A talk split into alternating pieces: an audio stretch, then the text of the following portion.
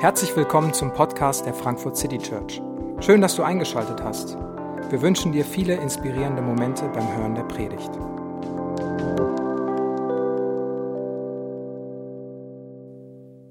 Ja, hallo auch von mir. Schönen guten Morgen. Mein Name ist David. Ich bin einer der Pastoren hier in der Frankfurt City Church und wir haben jetzt äh, die letzten beiden Wochen uns mit äh, einer ganz alten Geschichte, der Geschichte von Ruth beschäftigt und heute ist Teil 3 dran. Und wie das so üblich ist, wenn man Serien guckt und dann äh, die letzte Folge äh, gesehen hat und die ist schon ein bisschen her, dann gibt es manchmal am Anfang so ein kleines, was bisher geschah. Und das möchte ich auch heute machen, äh, so eine kleine Zusammenfassung, damit wir dann auch äh, weiter einsteigen können in den weiteren Verlauf der Geschichte. Und zwar haben wir diese Geschichte gewählt und äh, versucht über diese Geschichte nachzudenken, weil sie sich um eine Frage dreht, die vielleicht in der Zeit, die gerade jetzt auch für uns äh, die Realität ist, äh, interessant ist. Und diese Frage ist, was macht eigentlich Gott gerade? In Zeiten wie diesen, in Zeiten von, von Chaos, von Durcheinander, von Schwierigkeiten, von neuen Herausforderungen, von ganz vielen Problemen überall, von persönlicher Herausforderung, was, was macht eigentlich Gott gerade? Und die Fragen darauf, die Antworten darauf können, glaube ich, ganz verschiedene sein. Und diese Geschichte versucht uns eine zu geben. Und sie sie gibt uns die nicht von Anfang an und präsentiert die uns einfach so, sondern nimmt uns mit auf die Reise.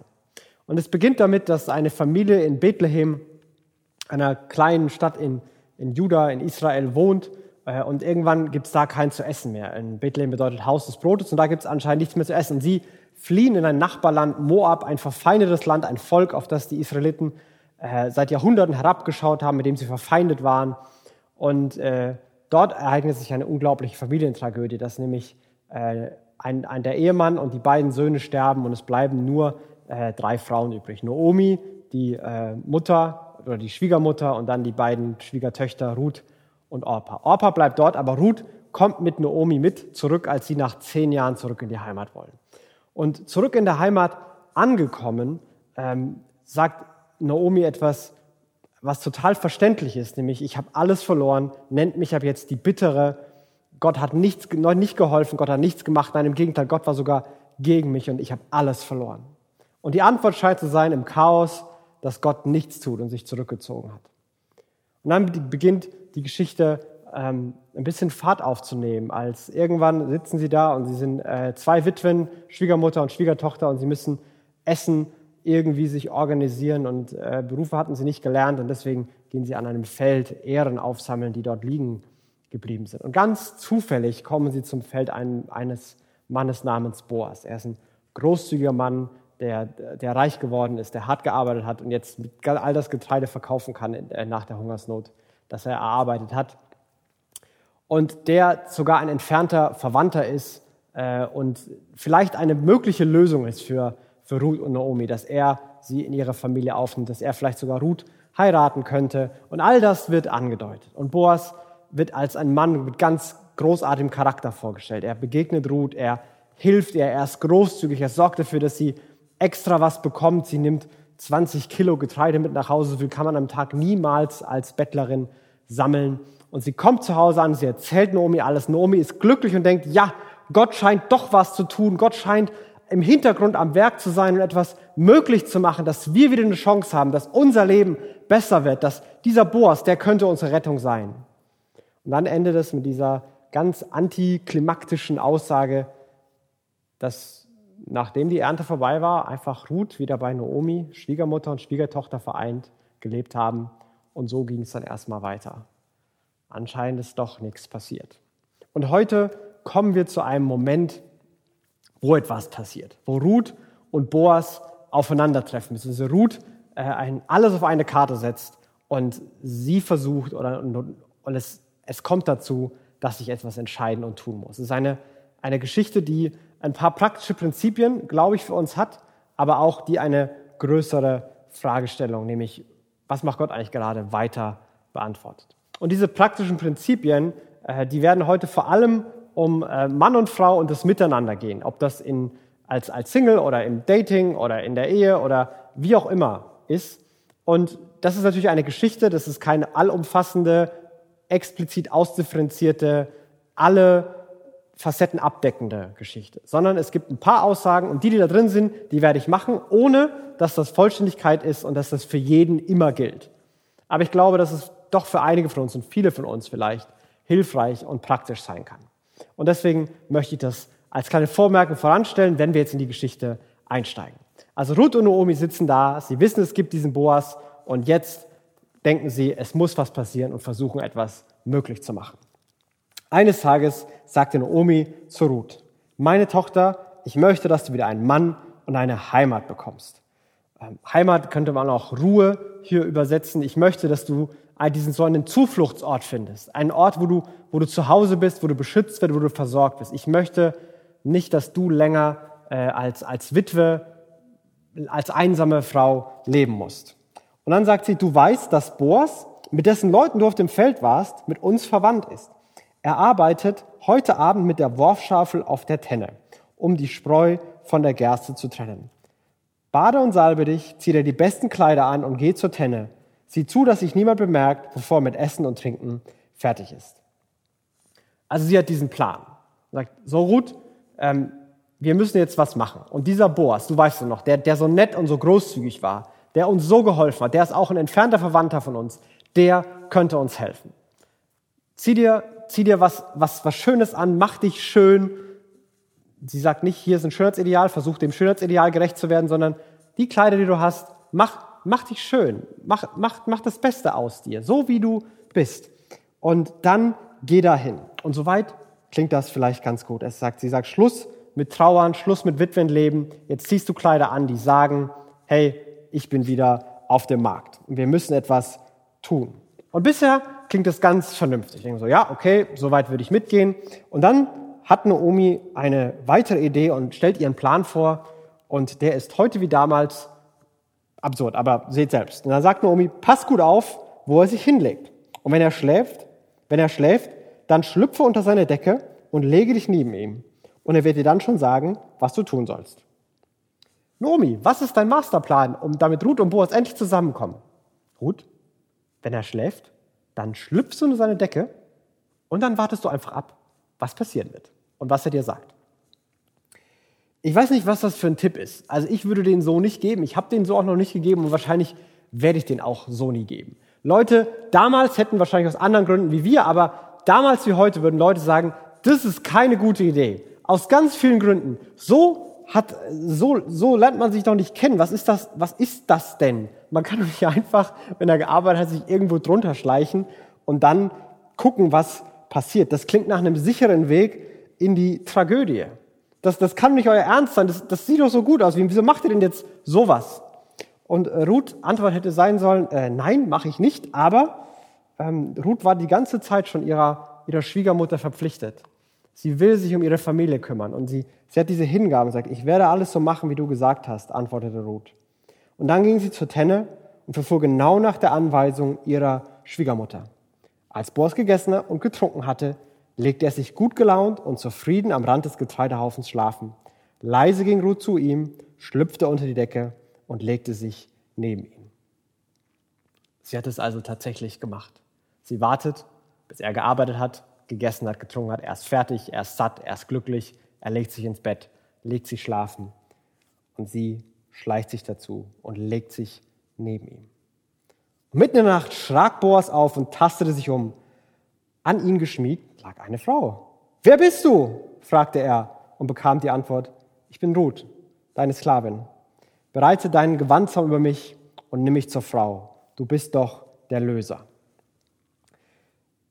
Und Boas ist ganz schockiert. Wer, wer, wer bist du denn? Was, was machst du hier? Ich bin Ruth, die, die letztens auf dem Feld gearbeitet hatte. Ähm, bereite deinen Gewandbausch über mich und nimm mich zur Frau. Also diese Formulierung, bereite einen Gewandbausch über mich. Es war damals ein übliches Ritual, dass äh, ein Mann als Zeichen, dass er eine Frau heiraten will, seinen, seinen Mantel, sein Gewand so drüber gelegt hat. Als Zeichen von, ab jetzt werde ich dich beschützen und versorgen. Beschutz, Schutz und Versorgung waren so zwei große Themen bei dieser Symbolik. Und Ruth geht zu ihm und sagt, mitten in der Nacht, als er aufwacht, hey, wer bist du? Ich bin Ruth. Heirate mich. okay. Äh, das ist ja ziemlich direkt, das ist ziemlich mutig und sie haut da einfach raus, was sie von ihm will. Und sie sagt, denn du bist doch dieser Löser. Und Löser ist, dieser, ist ein, ein technischer, ein, ein, ein juristischer Begriff. Löser waren die Leute, die in der Verantwortung standen, wenn jemand Witwe geworden war aus der Verwandtschaft, diese zu sich zu nehmen oder wenn sie selbst noch alleinstehend waren, diese zu heiraten und gemeinsam Kinder zu bekommen, damit nicht nur die eigene Familie, sondern auch die Familie des Verstorbenen weiterleben kann. Also du bist der, der sich um uns kümmern soll. Und jetzt mach was, heirate mich. Sie geht da ganz direkt vor. Ruth sagt, was sie will. Und man hätte sagen können, Boas, da hätte er doch selber drauf können, kommen können. Boas hätte das früher ahnen können. Boas hätte doch selbst zu ihr hingehen können. Aber ist alles nicht passiert. Ruth ist hingegangen und hat gesagt, was sie wollte. Und ich glaube, dass das manchmal eine Herausforderung ist, ähm, nicht für alle, aber durchaus für einige der Frauen unter uns. Zu sagen, was man möchte. Es ist offensichtlich, der, andere, der Mann sollte es merken, er sollte es spüren, aber er tut es nicht. Sag, was du möchtest. Und Ruth ist unfassbar direkt und fordernd und es ist nicht so was Kleines, sondern heirate mich. So, so wirklich große Sache. Sie fordert das ganz direkt ein. Ruth kommt hier in den Weg von Boas und stellt ihn vor eine Entscheidung. Und ich glaube, dass eine Anwendung nicht ist und wo ich nicht weitergehen würde, ist zu sagen, dass, dass Ruth die ganze Zeit die ganze Initiative und die ganze Verantwortung übernimmt. Ruth geht hier in den Weg, sagt etwas und dann, und dann übernimmt Boas. Und das werden wir gleich sehen, dass sie ihn dann übernehmen lässt. Aber sie geht in den Weg und sie formuliert klar, was sie möchte. Und was sie tut, ist, sie erlaubt Boas nicht, passiv zu sein, in seiner Passivität zu bleiben. Ich glaube, das nicht zu merken, passiv zu sein, nur an sich zu denken, ist manchmal eine der Herausforderungen, die Männer haben. Auch nicht alle, aber durchaus viele. Und eine Aufgabe, die Ruth hier macht, oder ein praktisches Prinzip, liebe Frauen, erlaubt Männern nicht, passiv zu sein und passiv zu bleiben. Nicht indem ihr nörgelt und kritisiert, sondern indem ihr konstant, geduldig Erwartungen und Wünsche formuliert. Denn dann muss er reagieren. Und entweder er sagt ja und er macht es oder er sagt nein. Und das ist auch eine Reaktion, das ist auch nicht passiv. Nicht alle Erwartungen sind berechtigt. Aber lass nicht zu, dass er passiv bleibt. Denn wenn du das in irgendeiner Form zulässt und du denkst, okay, ich, ich muss jetzt am Anfang eben ganz viel, ganz viel investieren und ihm helfen und Verantwortung übernehmen und Initiative übernehmen, aber irgendwann wird er dann übernehmen. Irgendwann wird er schon selber drauf kommen, vielleicht wenn wir geheiratet haben, vielleicht wenn die Kinder da sind. Irgendwann wird er dann übernehmen. Und ich glaube, dass manche Männer, die passiv sind, die sich einfach machen wollen, was sie ultimativ wollen, ist wieder im Hotel Mama leben. Und deswegen heiraten sie jemanden, wo das geht. Die Absicht war nie und ist nie, da rauszukommen. Und das sollte man wissen. Deswegen erlaube einem Mann nicht, passiv zu sein, sondern fordere ihn heraus, mit Güte und mit Klarheit da rauszukommen und formuliere Erwartungen. Und das macht hier Ruth. Auch wenn es bizarre Umstände sind, aber sie tut es. Und dann kommt Boas Antwort. Wie wird er darauf reagieren? Mitten in der Nacht. Boas erwidert und sagte, der Herr segne dich. Was du jetzt getan hast, zeigt noch mehr als alles bisher, wie treu du zu der Familie deiner Schwiegermutter hältst. Du hättest ja auch einen jungen, einem der jungen Männer nachlaufen können. Jeden bekommen, ob arm oder reich. Oh, ey, Gott segne dich. Was du jetzt getan hast, das zeigt noch so viel mehr, wie treu und gütig und loyal du gegenüber deiner Familie bist. Was du für eine großartige Person bist. Denn er erkennt auch, dass, dass sie das für ihre Schwiegermutter mitmacht. Sie macht das nicht nur, um sich selbst zu verwirklichen und dass ihre Träume wahr werden, sondern sie macht das auch für ihre Schwiegermutter. Wir, wir wissen tatsächlich nie, ob Ruth das gerne gemacht hat oder aus Pflichtbewusstsein gegenüber ihrer Schwiegermutter. Das, das erfahren wir nicht, das wird nicht kommentiert. Aber Boas ist beeindruckt von dem, was sie hier tut. Und er kann es gar nicht glauben. Er kann nicht glauben, dass sie, dass sie an ihm Interesse hätte. Er, er war mit Sicherheit bestimmt 20 Jahre älter als Ruth. Und was er hier formuliert, deutet das so ein bisschen an. Hey, jemand wie du, die, die so einen Charakter hat, so eine Treue und so eine Güte zeigt, die hart arbeitet, den ganzen Tag auf dem Feld und die gleichzeitig noch so schön ist. Hey, du könntest doch jeden haben, die Jungen, die armen Jungen oder die reichen Jungen. Du hättest die einen aussuchen können. Und was ist das für ein Weg, den Ruth gegangen ist? Die, die, die einsame Moabiterin, die als Ausländerin ausgegrenzt wurde. Boas sagt, seine Perspektive zumindest ist, hey, du hättest sie alle haben können. Du hättest alles machen können, aber du hast an mir Interesse, das, das kann doch fast nicht sein.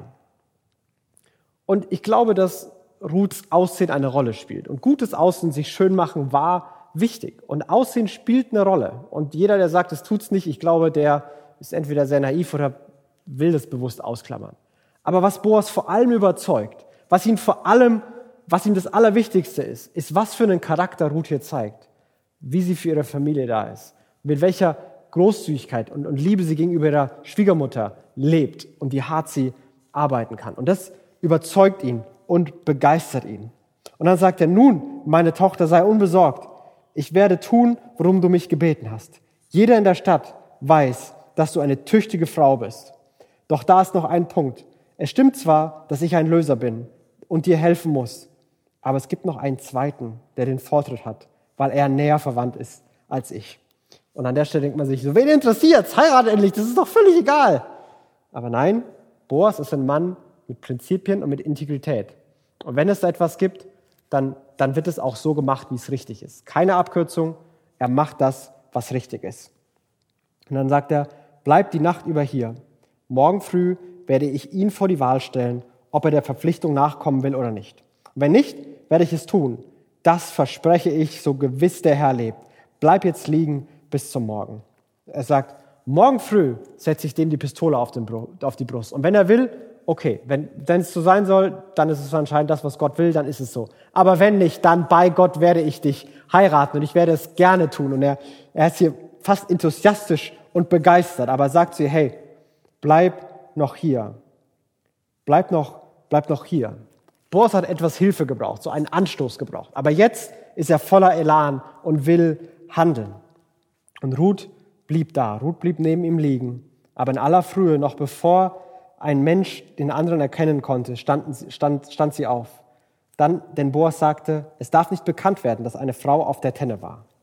Dann sagte er noch zu ihr, nimm dein Umschlagtuch ab und halt es auf er füllte einen halben Zentner Gerste hinein und hob ihr die Last auf, auf die Schulter.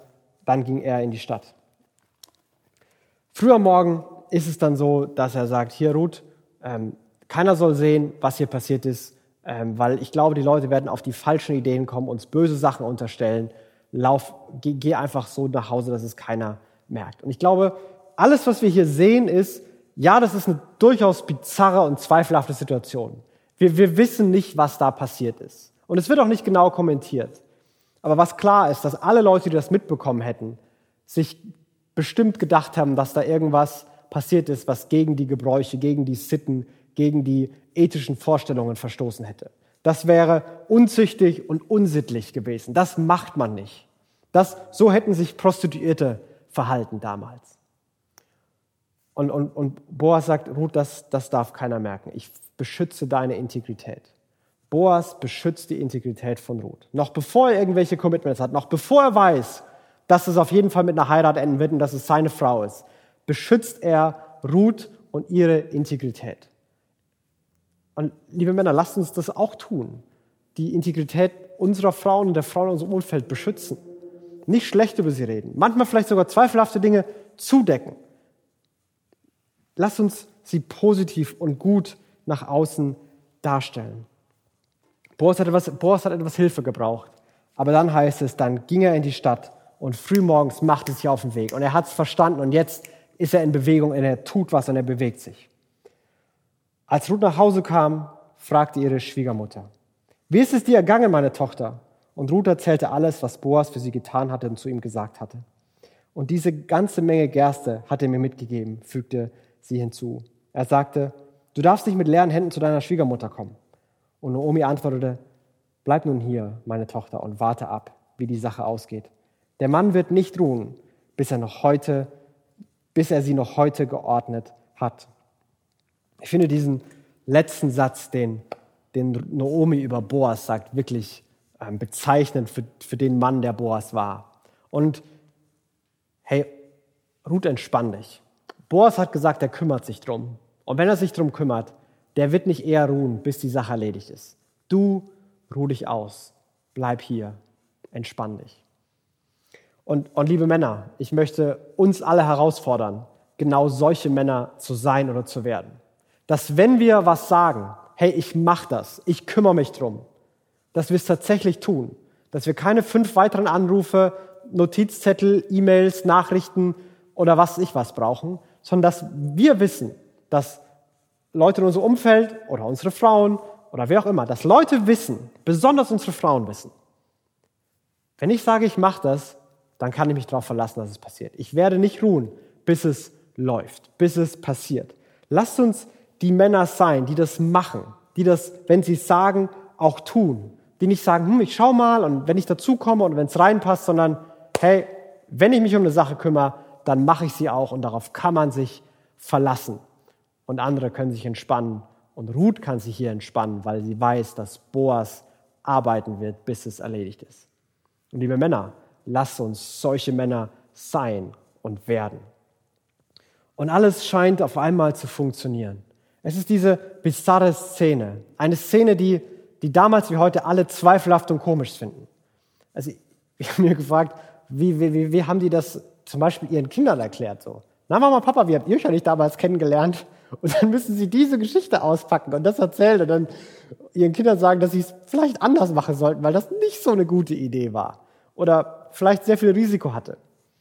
Aber sie haben sich kennengelernt und dieser zweifelhafte Plan scheint kurz davor zu sein, vollendet zu werden. Kurz davor, dass dieses Traumpaar von Boas und Ruth endlich zusammenkommt. Zwei Menschen, die, die beide einen großartigen Charakter haben, die beide mit Vertrauen gegenüber Gott leben und handeln. Und die beide vielleicht nicht unterschiedlicher sein könnten. Boas ist deutlich älter als Ruth. Boas ist aus Israel, Ruth ist aus Moab. Boas ist, ist reich, Ruth ist arm. Boas ist mitten in der Gesellschaft und, und voll integriert. Ruth ist am Rand der Gesellschaft und nicht integriert. Boas ist Langzeitsingle und Ruth ist junge Witwe. Da, da gibt es nicht so viel gemeinsam. Und doch sind sie beide Menschen, die, die Gott vertrauen, die großartigen, wunderbaren Charakter haben, die mit Treue und Güte und Großzügigkeit leben. Und es ist was, wie es, wenn man es hier liest, so, ja, natürlich passen die zusammen. Mit Sicherheit war nicht alles happily ever after von da an, aber man denkt sich, ja, genau, so sollte es sein. Und es ist spannend, finde ich, dass durch so eine bizarre Geschichte, wo Theologen bis heute sich und ich selber, ich habe keine Ahnung, was auf dieser Tenne passiert ist, was nicht passiert ist, wie das alles zu bewerten ist. Aber wenn Gott segnen will, dann ist ihm ganz egal, wie wir das alles bewerten, wie wir das in welche Kategorien stecken, welche, welche Ableitung wir ziehen. Wenn Gott segnen will, dann tut er das. Und wenn Gott sich etwas vorgenommen hat, ein, etwas für uns zu tun, dann, dann wird er das machen, auch durch bizarre Umstände. Was macht Gott gerade? Wir sind von wir sind von nichts zu im Hintergrund arbeiten zu selbst durch bizarre Umstände segnen und Gutes hervorbringen mittlerweile gegangen in dieser Geschichte. Und ich glaube, Gott freut sich über den, über den Charakter von Ruth, von Boas. Er freut sich über, über das, was sie tun und handeln und wie sie leben. Und er ist gnädig zugewandt, auch in diesen Umständen. Und ich glaube, was dieser Geschichte so, so entscheidend ist oder eine, eine, eine entscheidende Lehre neben manchen praktischen Anwendungen ist. Ruth und Boas beide, sie tun, was in ihrer Macht steht und sie lassen Platz das für Gott, dass Gott handeln kann. Und dieses Platz für Gott lassen ist Vertrauen. Sie tun, was in ihrer Macht steht und sie lassen Platz für Gott. Und ich, ich wünsche mir für uns, dass das etwas werden kann, was, was wir tun können, wie wir leben können. Ruth, die die, sich, die tut, was sie tun kann. Sie, sie zieht sich schön an, sie macht sich schön, sie geht dahin, sie formuliert ihre Erwartungen, sie geht ein gewaltiges Risiko ein und zeigt unglaubliche Loyalität gegenüber ihrer Familie. Boas, der das Leben hätte viel leichter haben können, der, der es viel entspannter haben könnte, aber der sich darum kümmert, der, der in die Gebrochenheit, in die Probleme, in die Herausforderungen von jemand anders hineingeht und sich darum kümmert, der das sich der Sache annimmt und er arbeitet, um jemand anders das möglich zu machen. Wenn unsere Leben zu entspannt sind, dann glaube ich, fordert uns diese Geschichte heraus, in die Gebrochenheit von jemand anders hineinzugehen. Nicht nur unsere Entspannung zu genießen, sondern für jemand anders da zu sein, gerade in Zeiten wie diesen. Und so wurde aus einer, oder scheint so zu sein, dass aus einer heimatlosen Witwe, dass sie wieder einen Mann findet, dass sie wieder einen Zufluchtsort findet, dass sie nicht mehr allein und schutzlos und einsam umherirrt, irgendwo an Feldern betteln muss, sondern dass sie beschützt und versorgt ist und wieder Familie leben kann. Sie findet einen Zufluchtort in Boas. Und das, was Boas hier für Ruth tut, ich glaube, dass Gott das auch für uns sein kann und tun will. Ein, ein Zufluchtsort sein, ein Zufluchtsort für uns bieten. Boas ist auf den Weg gemacht, er hat einen Anstoß gebraucht, aber dann ist er auf den Weg gegangen, war angezogen und hat es möglich gemacht, hat nicht geruht, bis es passieren wird. Und wie er es tut und was passiert, das sehen wir nächste Woche. Aber das, was Boas für Ruth getan hat, das tut Jesus für uns auf noch eine ganz andere und viel größere Weise. Denn Jesus hat, hat uns gesehen und Gott sieht uns und er ist uns zugewandt. Und vielleicht erleben wir es aktiv, vielleicht aber auch gar nicht. Aber Gott ist uns zugewandt. Aber nicht nur wie Boas, der den, den, der, Ruths Charakter, der, der dieser, dieser tollen Person zugewandt war. Nein, in der Bibel heißt es, so sehr hat Gott die Welt geliebt. Und diese Welt, die wird vorher als dunkel, zerrüttet, verfeindet, gebrochen, hasserfüllt beschrieben. Voller, voller Schmerz. Aber so, so sehr hat Gott diese Welt geliebt. Er ist auf den Schmerz und auf die Gebrochenheit und auf die Herausforderung aufmerksam geworden und hat sich da hineinbegeben. Mitten dort hinein. Er ist nicht nur auf das Gute und Schöne aufmerksam. Nein, er ist angezogen von unserem Schmerz, unserer Herausforderung, unserer Überforderung, unserer Einsamkeit, unserem unserem Zweifel, unserem Unvermögen, von unserer Schwäche und sogar von unserer Sünde. Das sieht er und er kommt hinein. Er ist gekommen, um Sünder zu rufen, nicht Gerechte. Die Kranken brauchen Arzt, nicht die Gesunden. Bin gekommen, um zu suchen, was verloren ist. Diese Sätze sind alle von Jesus selbst, der in dieser Liebe auf die Welt gekommen ist. Und Jesus war der, der es bis zum Ende gebracht hat. Und wir können in diesem Zufluchtsort sein, weil er bis zum Ende treu und loyal war, weil er ans Kreuz gegangen ist, am Kreuz gestorben ist. Und dort hat er gerufen, es ist vollbracht. Ich habe es bis zum Ende getan. Ich habe alles getan. Und an diesem Kreuz, was dort passiert ist und was das für uns bedeutet, daran erinnern wir uns, wenn wir Abendmahl feiern. Wir erinnern uns daran, dass er sein, sein Leib gebrochen hat und dass sein gebrochener Leib unsere Gebrochenheit nicht nur versteht, sondern die auf sich nimmt und erst für uns gebrochen wurde. Dass sein Blut vergossen wurde. Und dann sagt Jesus, dieses Blut, das besiegelt einen neuen Bund, der Sünden vergibt. Und dieser neue Bund ist noch viel mehr als ein Ehebund. Er ist so viel größer und er verspricht eine so viel größere Zuflucht und einen so viel größeren Schutz und eine so viel größere Versorgung. Und ich glaube, dass, dass Gott uns das versprechen möchte. Zuflucht, Schutz, Versorgung. Er will seine Versprechen halten. Und so möchte ich uns einladen, wenn wir jetzt Abendmahl feiern und wenn du jetzt Abendmahl feierst und wenn du jetzt Lieder singst, dass, dass wir bei Gott Zuflucht finden. Lass uns im Alltag tun, was in unserer Macht steht. Lass uns es wirklich tun. Lass uns fleißig sein. Lass uns nachdenken. Lass uns tun, was wir tun können. Aber bitte, lass uns immer etwas Platz lassen für Gott. Lass etwas Platz für Gott, dass er versorgen, beschützen und Versprechen halten kann. Tu, was du kannst und lass Platz für Gott. Und darin und in dem, wer Jesus ist, was er für uns getan hat, in seiner großen Liebe, hoffe ich, dass du und ich heute Zuflucht finden können. Und nicht nur heute, sondern allem, was auch in Zukunft auf uns zukommt. Ich möchte beten. Himmlischer Vater, ich bitte dich, dass wir deine Versorgung, deine, dich als Zufluchtsort jetzt erleben dürfen. Ich bitte dich, dass du uns segnest und dass du uns begegnest. Dass wir deine Liebe sehen, dass wir sehen, dass wir nicht erst was beweisen müssen und uns darstellen müssen, sondern dass wir sehen können, dass mitten in unserem Schmerz, mitten in unserer Verzweiflung, mitten in unserer Überforderung, hast du den Blick auf uns gerichtet. Du bist da, wo Schmerz groß ist, da bist du. Da, wo Verzweiflung groß ist, da bist du.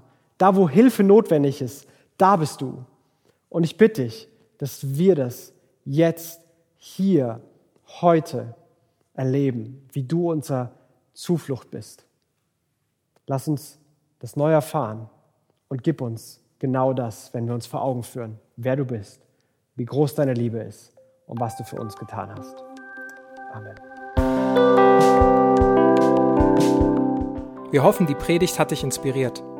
Wenn du uns kennenlernen möchtest, dann schau einfach mal auf unsere Homepage www.frankfurtcitychurch.de oder besuche uns in unseren Gottesdiensten. Bis dann!